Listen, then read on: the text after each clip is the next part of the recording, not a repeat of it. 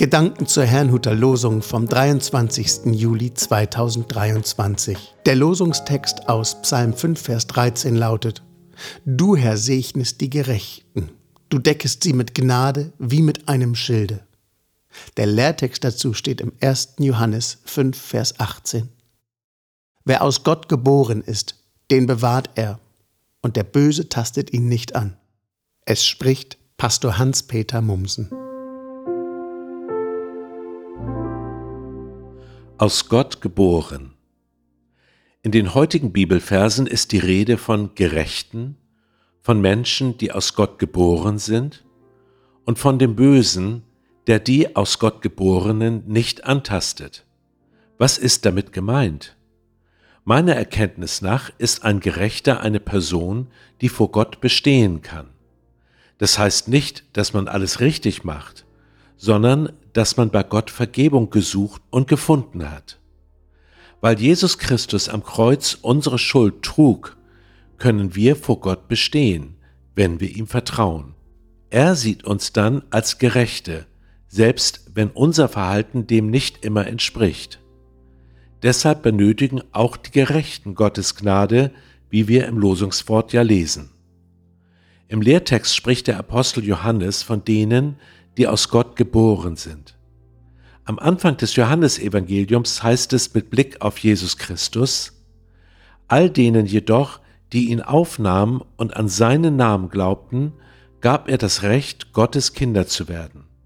Sie wurden es weder aufgrund ihrer Abstammung, noch durch menschliches Wollen, noch durch den Entschluss eines Mannes.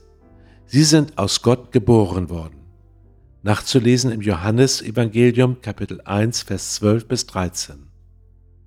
Ich verstehe das so, dass Gottes ewiges Wesen nun ein Teil von uns geworden ist. Im Kern sind wir dann eine neue Schöpfung, rein äußerlich jedoch noch vergänglich.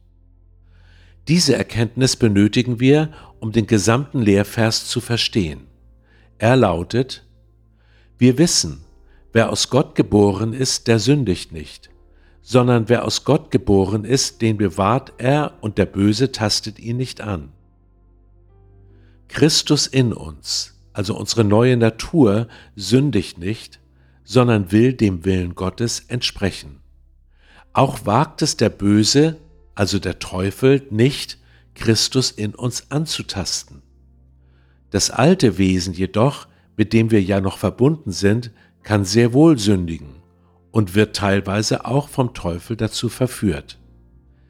Deshalb sollten wir uns immer wieder daran erinnern, wer wir dank Jesus Christus wirklich sind.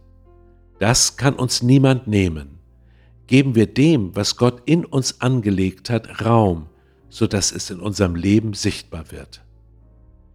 Ich wünsche Ihnen einen gesegneten Sonntag und wenn Sie wollen, dann beten Sie noch mit mir.